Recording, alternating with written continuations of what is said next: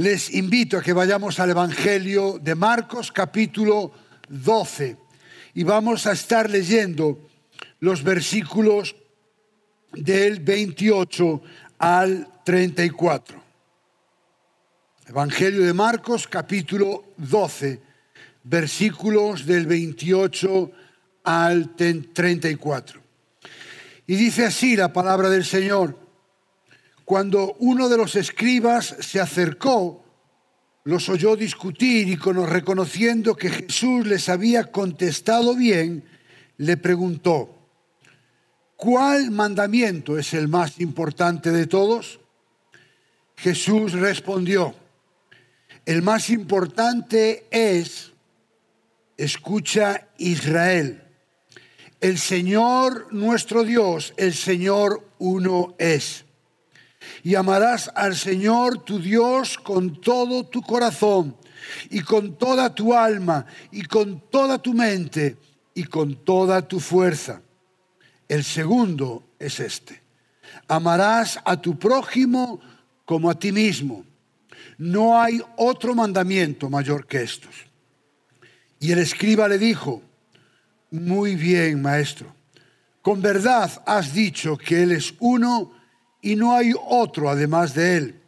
Y que amarle a Él con todo el corazón y con todo el entendimiento y con todas las fuerzas y amar al prójimo como a uno mismo es más que todos los holocaustos y sacrificios.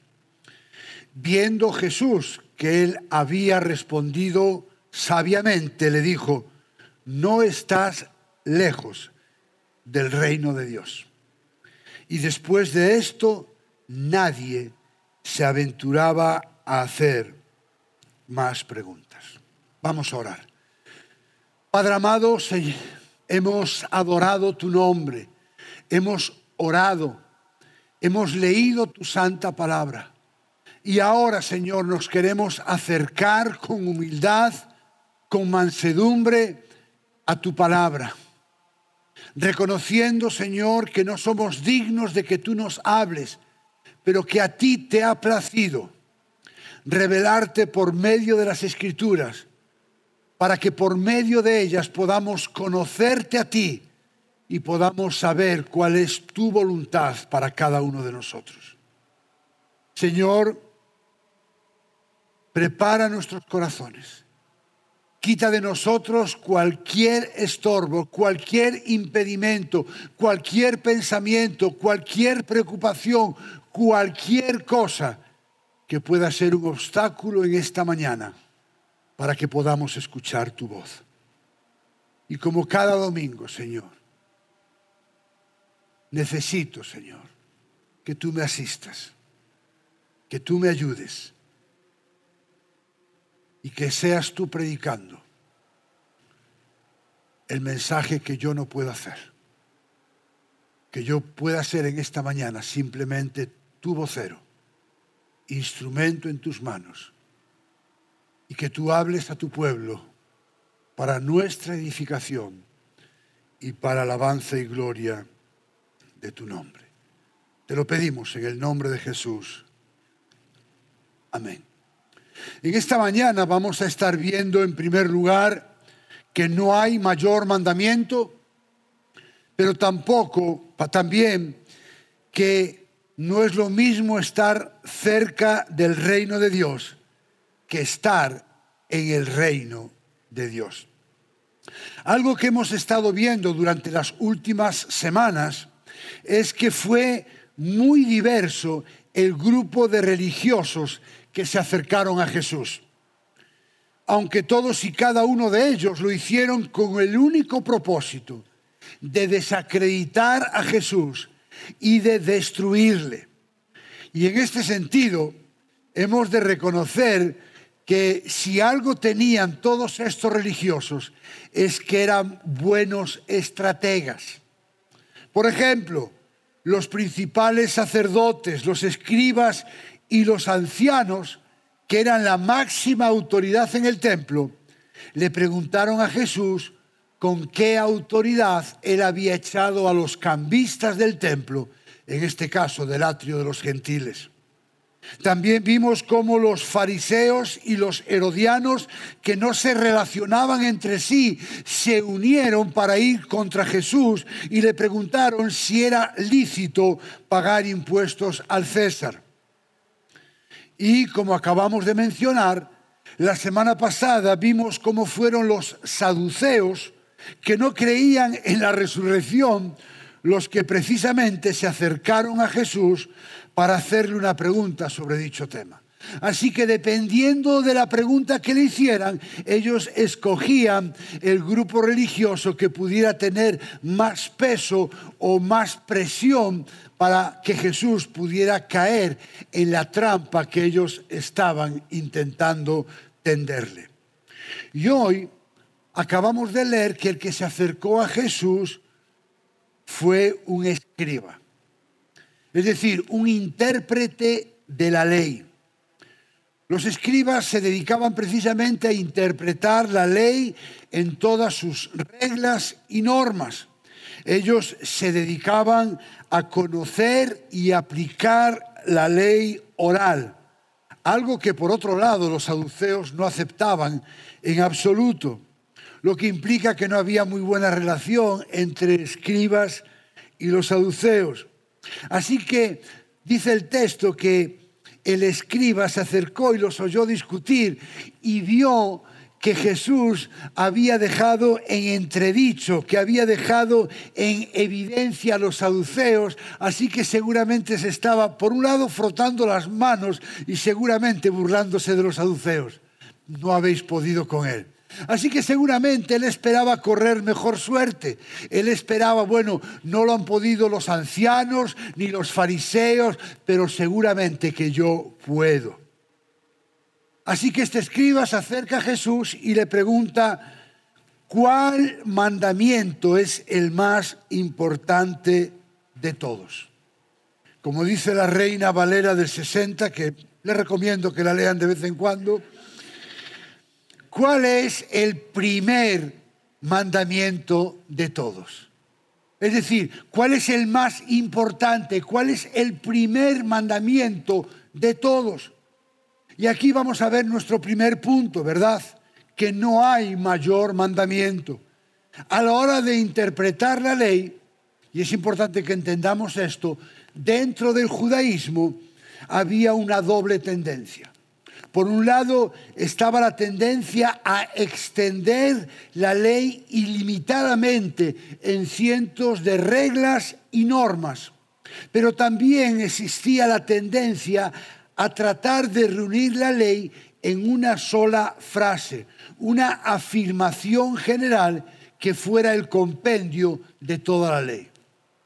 Y estas dos tendencias estaban representadas por las escuelas de Shammai y Gilel respectivamente. Por otro lado, dentro de estos seiscientos y pico mandamientos de la tradición oral, había una división en dos categorías, una mayor y otra menor, en donde los de categoría mayor, escuche bien, eran más obligatorios, eran más prioritarios que los de categoría menor. Así que con toda seguridad este acercamiento del escriba, como todos los anteriores de los religiosos, no era con muy buenas intenciones. Y es muy probable que esperase de Jesús una respuesta que no fuera ortodoxa y así poder acusarle de contradecir la ley. Y así que le hacen la pregunta, ¿cuál mandamiento es el más importante de todos? Y dice Marcos que respondió Jesús, el más importante es, escucha Israel, el Señor nuestro Dios, el Señor uno es, y amarás al Señor tu Dios con todo tu corazón, y con toda tu alma, y con toda tu mente, y con toda tu fuerza. El segundo es este. Amarás a tu prójimo como a ti mismo. No hay otro mandamiento mayor que este. Y en esta respuesta de Jesús vemos varios elementos que vamos a meditar en ellos, pero no solamente vamos a meditar, sino que espero que nos sirvan para que nuestra relación con Dios sea aquella que Dios demanda en su palabra. ¿Por qué digo esto? Porque nosotros no somos los que decidimos cómo nos relacionamos con Dios. Es Dios el que determina la forma en la que nosotros nos tenemos que relacionar con Él. Así que nosotros lo que tenemos es que ir a las escrituras, entenderlas, aplicarlas y obedecerlas. No podemos ser almas libres. Ser alma libre en la vida cristiana es igual a ser desobediente. Y en primer lugar, dice cuál es el más importante, que realmente Jesús no está inventando nada. Él lo que está haciendo es recitar la Shema que vemos en Deuteronomio 6, 4 y 5 y que es una declaración de fe judía que todo fariseo, que todo escriba, que todo judío piadoso recitaba dos veces al día y que dice, escucha, oh Israel, el Señor es nuestro Dios, el Señor uno es, amarás al Señor tu Dios con todo tu corazón, con toda tu alma y con toda tu fuerza. Estas palabras que yo te mando hoy estarán sobre tu corazón. La palabra Shema es la forma imperativa de una palabra hebrea que significa oír o escuchar. Y es la primera palabra precisamente de Deuteronomio 6.4. Oye, es un imperativo, oye Israel. Así que Jesús, y para sorpresa de los religiosos y como judío, lo que hizo fue confirmar la práctica de todo judío piadoso, que precisamente recitaba la Shema cada mañana y cada tarde del día. Así que cuando Jesús recitó la Shema, dijeron, uy, pues no lo hemos pillado. Así que estas palabras de Jesús contienen por un lado, escuche bien, la confesión central de la fe monoteísta de Israel. El Señor nuestro Dios, el Señor uno es. Pero seguido por la demanda suprema del pacto, escuche bien, de un amor incondicional y exclusivo por el Señor. Subrayo, incondicional y exclusivo por el Señor. Lamentablemente hay mucha gente que se acerca al Señor o quieren amarle al Señor por lo que el Señor les puede dar a cambio. No, el amor a Dios, a Dios es incondicional. No hay condiciones, no está supeditado a las circunstancias por las que estamos pasando.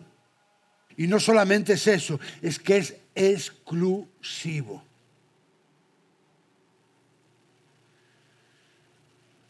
Y amarás al Señor tu Dios con todo tu corazón y con toda tu alma y con toda tu mente y con toda tu fuerza. Así que recitando la Shema, Jesús lo que hace es reafirmar que el mandamiento más importante es amar a Dios. Algo, por otro lado, que no pareciera o no debería resultarle extraño ni a los fariseos, ni a los escribas, ni a los religiosos. ¿Por qué? Porque Jesús acababa de darles una respuesta que ellos ya conocían que ellos seguramente también podrían recitar de memoria y una respuesta que estaban dispuestos a confirmar, como vemos más adelante.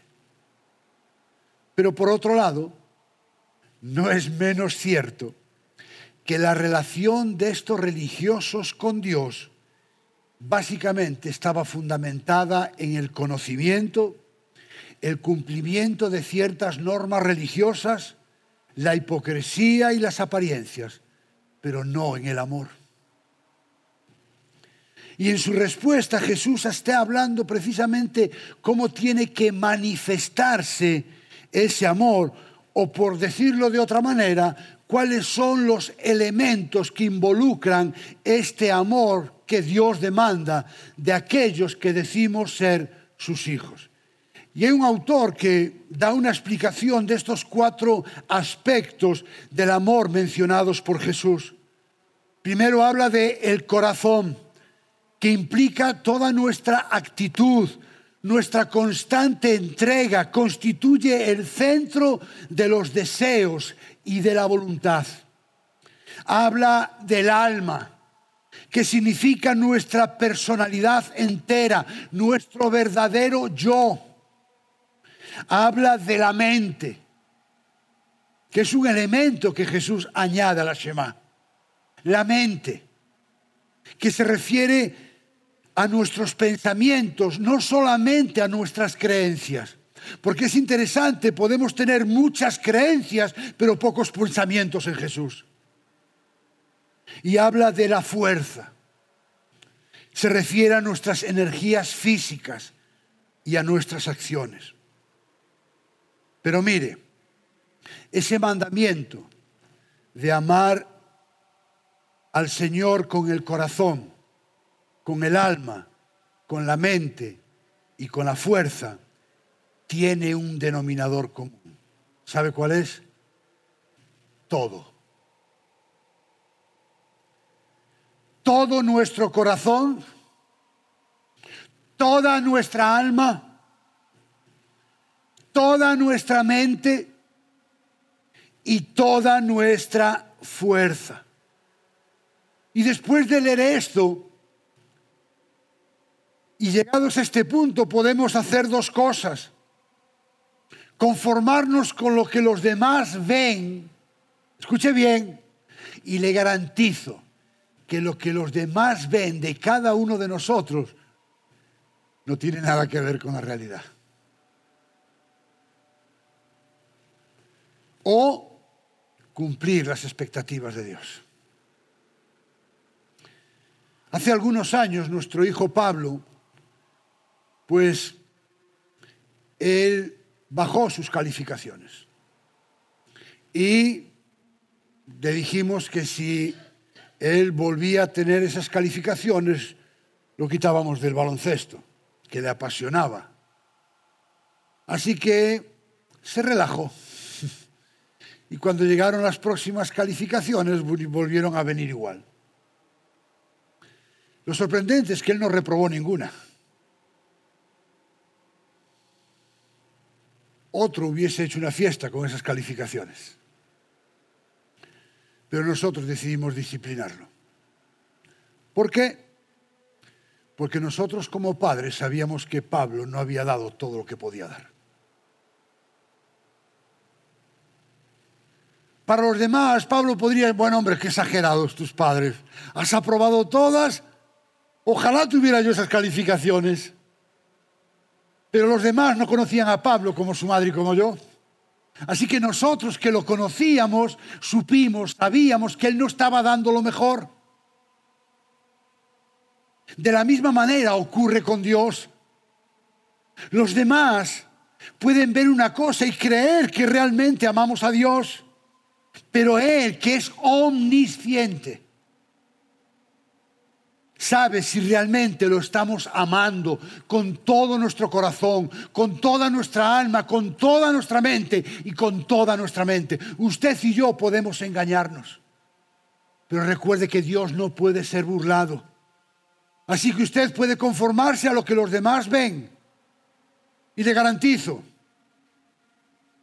que ha habido épocas en, en mi vida donde la gente tenía un buen concepto de mí y yo pensaba, madre mía, si yo supiera. Porque esa es la realidad de cada uno de nosotros. Vivimos en el mundo de la apariencia. Vivimos en un mundo donde lo más importante es la imagen que damos. Y al final, como hemos escuchado en el estudio del temor al hombre, estamos más preocupados de agradar al hombre que de honrar a Dios con nuestra vida. Así que no se olvide, Dios sabe de qué manera le estamos amando. Dios sabe si es con todo el corazón. Dios sabe si es con toda el alma, con toda la mente y con toda la fuerza. Y mire, lamentablemente, como creyentes en Cristo, ¿sabe lo que le damos a Dios? Lo que nos sobra. lo que nos sobra de nuestra fuerza, lo que nos sobra de nuestro tiempo. Estamos dispuestos a sacrificarnos por muchísimas cosas. Pero cuando se trata de Dios y de su reino, siempre surge una maravillosa excusa. No sé si se lo conté, pero hace algunos años, cuando estábamos en Oviedo, teníamos una hermana que es cierto que su salud estaba delicada, es verdad. Ellos vivían andando de la iglesia a su casa diez minutos. Y un domingo no vinieron al servicio. Así que yo les llamé por la tarde para saber cómo estaban y me dice, pastores, que Andrea, bueno, con este clima, es cierto que llovía bastante y hacía aire, es verdad, ¿verdad? Pero yo lo entendí. Así que bueno. Así que yo al día siguiente, lunes, esto fue el domingo, el lunes, llovía. Ese día sí que llovía. Lo de anterior eran cuatro gotitas. El lunes tronaba, llovía, un aire. Así que yo voy por la calle andando así para refugiarme con el paraguas. Y miro de frente, ¿y quién era? con el paraguas que se lo llevaba el viento ahí, con el cuñado, el esposo, y ahí refugiado. ¿Qué, qué tal? ¿Cómo está? Bien, pastor. ¡Qué sorpresa! Vosotros por aquí. Ay, pastor, en esa tienda de ahí tienen el plátano macho bien barato. ¿Cómo? Sí, sí, la fruta de esa tienda era bien barata. Hermanos, de su casa andando a la tienda esa había por lo menos 30 minutos. Pero el día anterior, 10 minutos andando, no pudo venir a la iglesia. Nos reímos, pero somos igual que ellos. Tenemos disculpas para todo. Yo estoy absolutamente convencido, hermanos, no tengo ninguna duda, y hablo en primera persona si los creyentes en Cristo estuviéramos dispuestos a sacrificarnos por el reino de Dios como lo hacemos por otras cosas, su vida y la mía serían distintas, su familia y la mía serían distintas y esta iglesia sería otra. Esa es la realidad. Y lo demás es jugar a la religión. Y esto no se trata de un juego, ¿sabe por qué? Porque le costó la vida a Jesús. Él tuvo que morir en una cruz para que usted y yo nos dejemos de juegos, para que usted y yo le amemos con todo el corazón, con todo el alma, con toda la mente y con todas las fuerzas.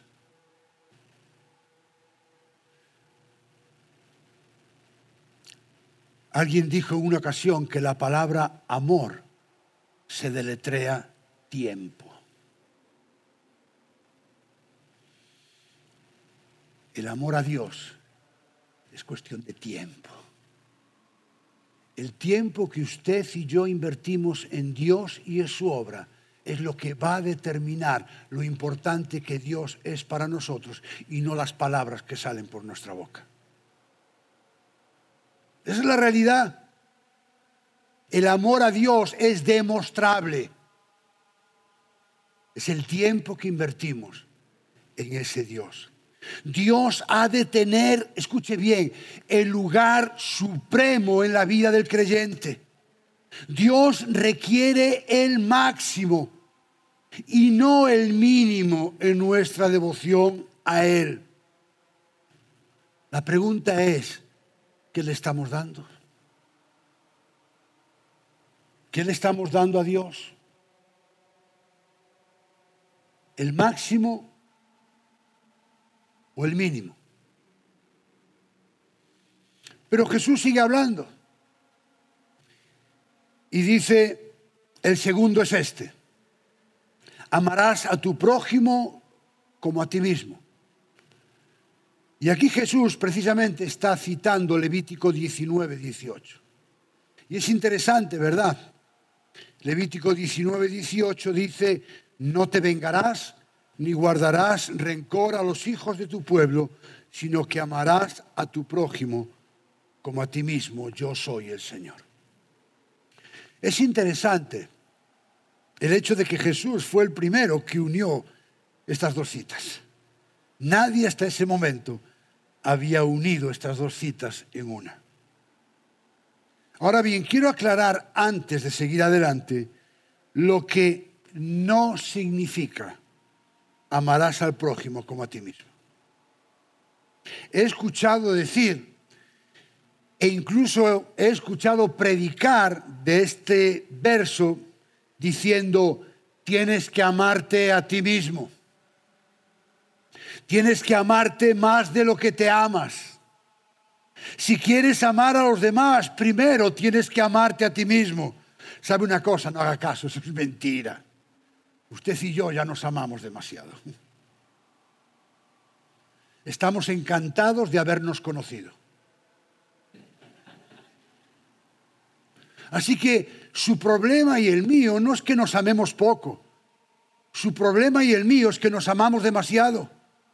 Es que nos creemos el ombligo del mundo y que todo gira alrededor de nosotros. Lo que Jesús está diciendo es, es decir, de la misma manera que nos amamos a nosotros, amemos a nuestro prójimo. De la manera que somos intencionales en amarnos a nosotros, amemos al prójimo. De la misma manera que nos cuidamos a nosotros, cuidemos al prójimo. De la misma manera que anhelamos para nosotros, anhelemos para nuestro prójimo. Ahora bien, la pregunta es, ¿cuál era la intención de Jesús? en poner estas dos citas juntas. ¿Cuál era la intención de Jesús? Porque la pregunta que le hicieron, ¿cuál es el mandamiento mayor? ¿Cuál era la intención de Jesús para unir estos dos mandamientos en uno? Amar a Dios y amar al prójimo. Pues mire, básicamente, que el amor que mira primeramente a Dios, luego se tiene que proyectar sobre el prójimo. El amor que mira a Dios, el amor que ama a Dios de una forma sincera y genuina, tiene que proyectarse sobre el prójimo. ¿Y sabe qué es esto? Esto es un antídoto contra el egocentrismo. Recuerde, no podemos separar nuestra relación vertical con Dios de nuestra relación horizontal con los demás.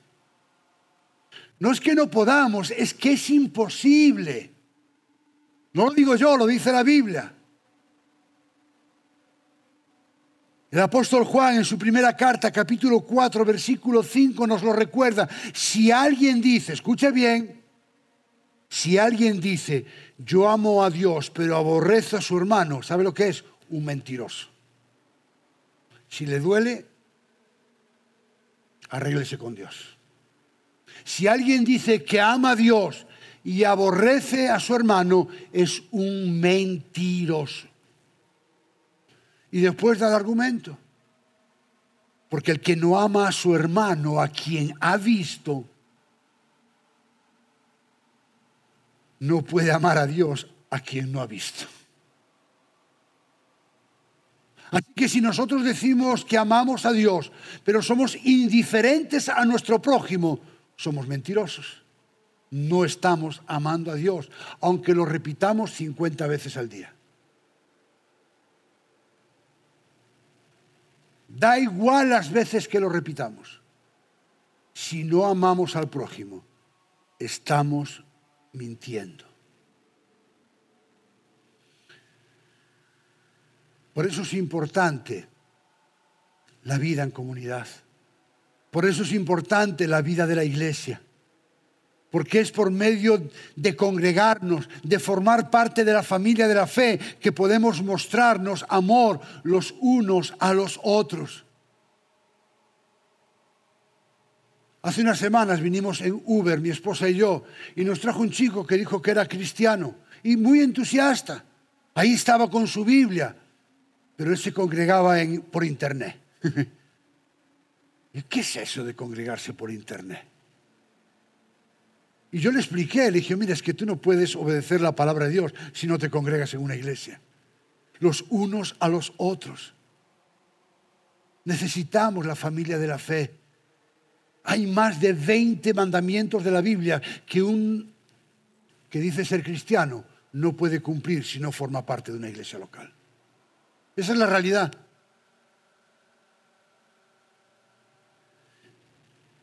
Y ahora los versículos 32 al 34 vamos a estar viendo cómo una cosa es estar cerca del reino de Dios versus estar en el reino de Dios.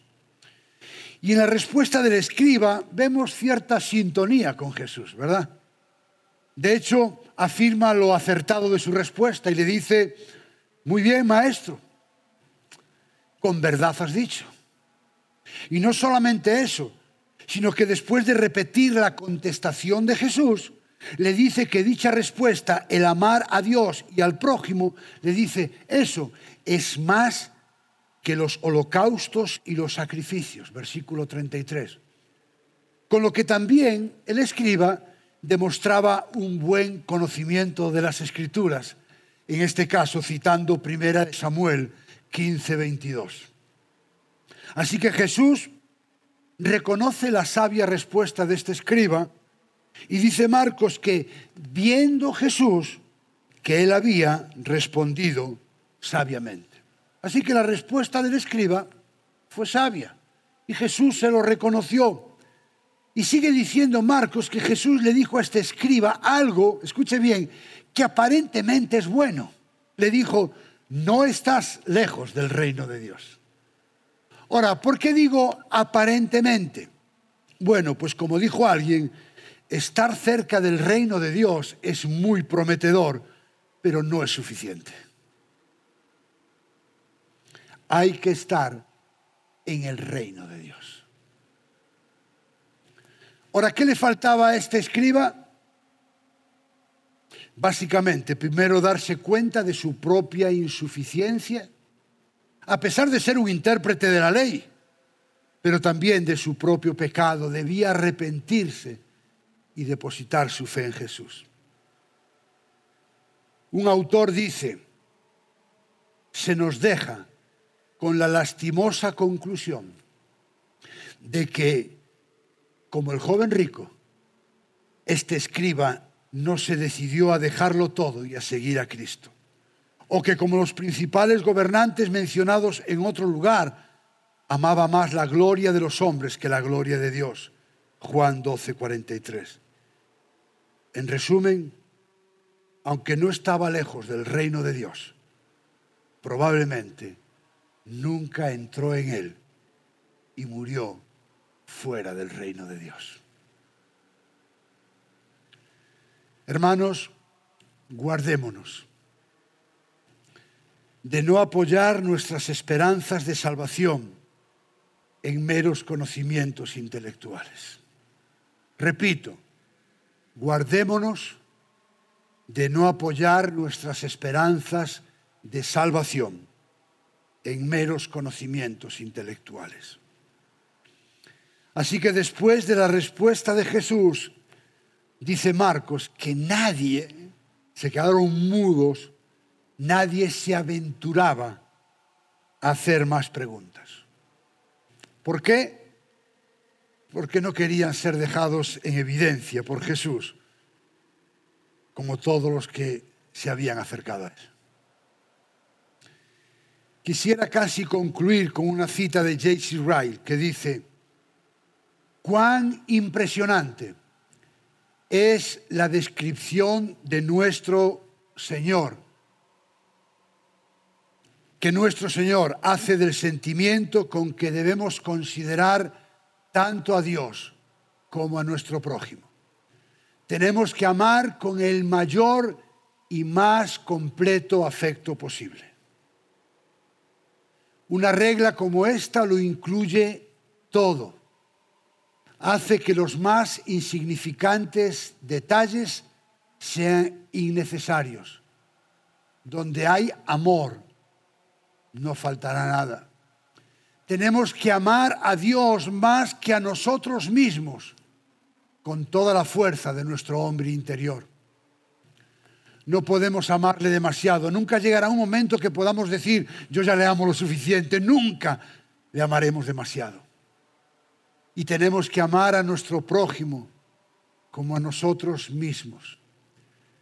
Y tratarlo en todos los sentidos como nos gustaría que nos trataran a nosotros.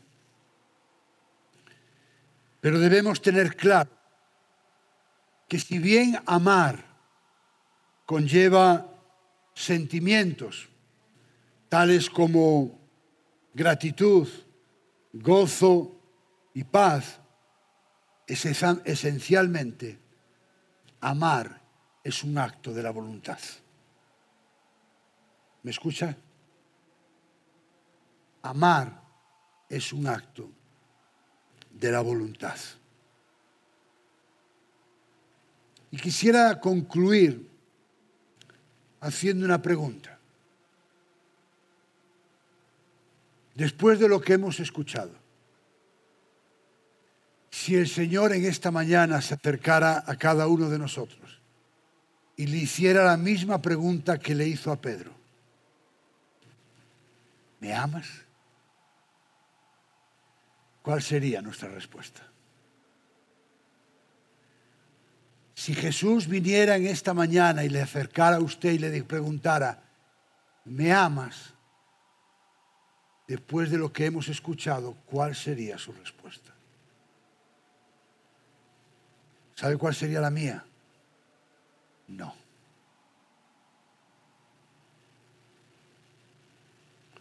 Creía que te amaba, pero no te amo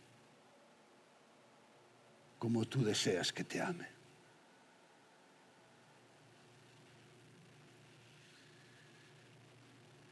Si usted es creyente en esta mañana y usted está aquí o nos ve por las redes sociales, quisiera hacerle también otras preguntas. Nuestra relación con Dios, ¿en qué está fundamentada? En cumplir ciertas normas religiosas, en el intelecto, en servir dentro de la iglesia en un ministerio, en buenas obras, o está basada en el amor. En segundo lugar, estamos amando a Dios con todo nuestro corazón, con toda nuestra alma, con toda nuestra mente y con toda nuestra fuerza. No se aventure a contestar. Permita que el Espíritu Santo de Dios escudriñe su corazón y le muestre cuál es la realidad. ¿Le estamos dando al Señor lo que nos sobra? Cuando era pastor en Nueva York teníamos un hermano, que por cierto es puertorriqueño, y él había sido, creo que campeón del mundo de culturismo. Mister Universo creo que se llama, ¿verdad? Y yo lo conocí casi jubilado. Y seguía siendo una roca. Un día le agarré el brazo y pensé que estaba agarrando una columna del templo. Duro como una piedra. Así que un día me llama la esposa y me dice, Pastor, acaban de ingresar a Freddy. Ok. Y llego allí y ¿qué tal? Entonces él salía a trabajar y se pasaba horas en el gimnasio, ya con sesenta y pico años. Y él, un poco ignorante, ¿verdad? Pues hacía abdominales y él notó que le había salido algo aquí y él pensó que era un músculo nuevo, lo que se le había era inflamado la vesícula. Que lo tienen que operar de urgencia. Así que yo llego y empiezo a hablar con él, su esposa sale y empieza a llorar como un niño. Y me dijo, pastor, mi cuerpo ha sido mi Dios. Mi cuerpo ha sido mi Dios. He invertido horas en mantener mi cuerpo. Ahora, no faltaba un domingo a la iglesia. Era fiel en sus diezmos y ofrendas. Pero tenía un Dios y su nombre no era Yahvé.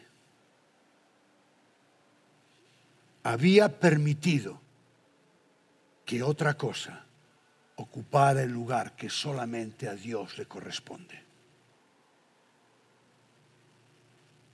La pregunta, ¿hay algo o alguien en su vida y en la mía que está ocupando el lugar que a Dios le corresponde? Estamos viviendo vidas egocéntricas donde nosotros somos la prioridad. Y por último, ¿cuál está siendo nuestra actitud hacia nuestro prójimo? ¿Indiferencia o amor? Si usted no es creyente, probablemente si está escuchando este mensaje, probablemente, si usted no es creyente y está escuchando este mensaje, probablemente usted está cerca del reino de Dios. Y eso es prometedor, pero no es suficiente. Así que usted puede quedarse ahí cerca toda la vida y el día que se muera se quedará fuera.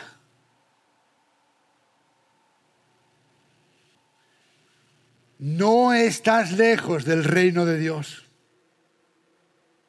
Ahora, ¿qué hay que hacer para estar en el reino de Dios? Marcos capítulo 1, verso 15. El tiempo se ha cumplido, dijo Jesús. El reino se ha acercado. Y Jesús dijo, para entrar en ese reino que se acaba de acercar por medio de mí, arrepentíos y creed en el Evangelio. La única forma de entrar en el reino de Dios es arrepentirse y creer.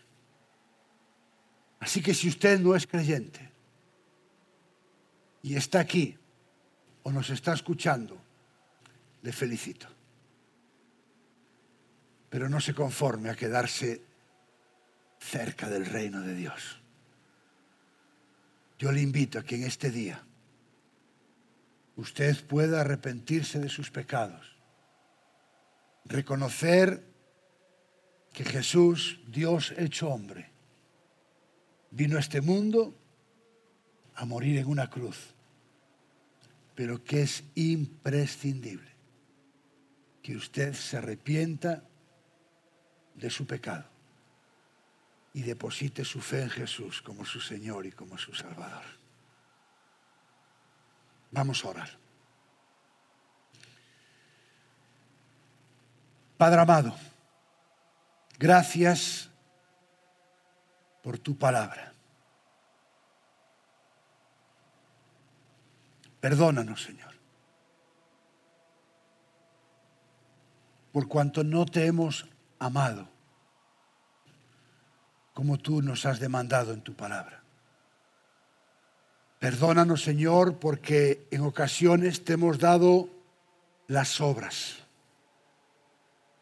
Perdónanos, Señor, porque en ocasiones hemos puesto a otras cosas o personas o aficiones por encima de ti.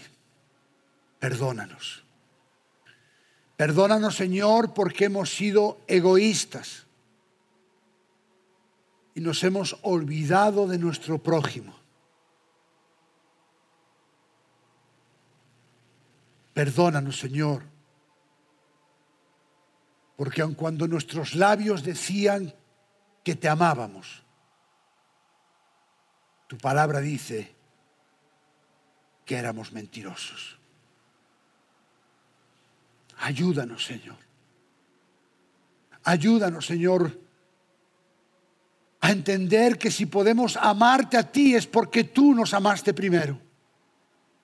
Y que salgamos de este lugar, Señor, convencidos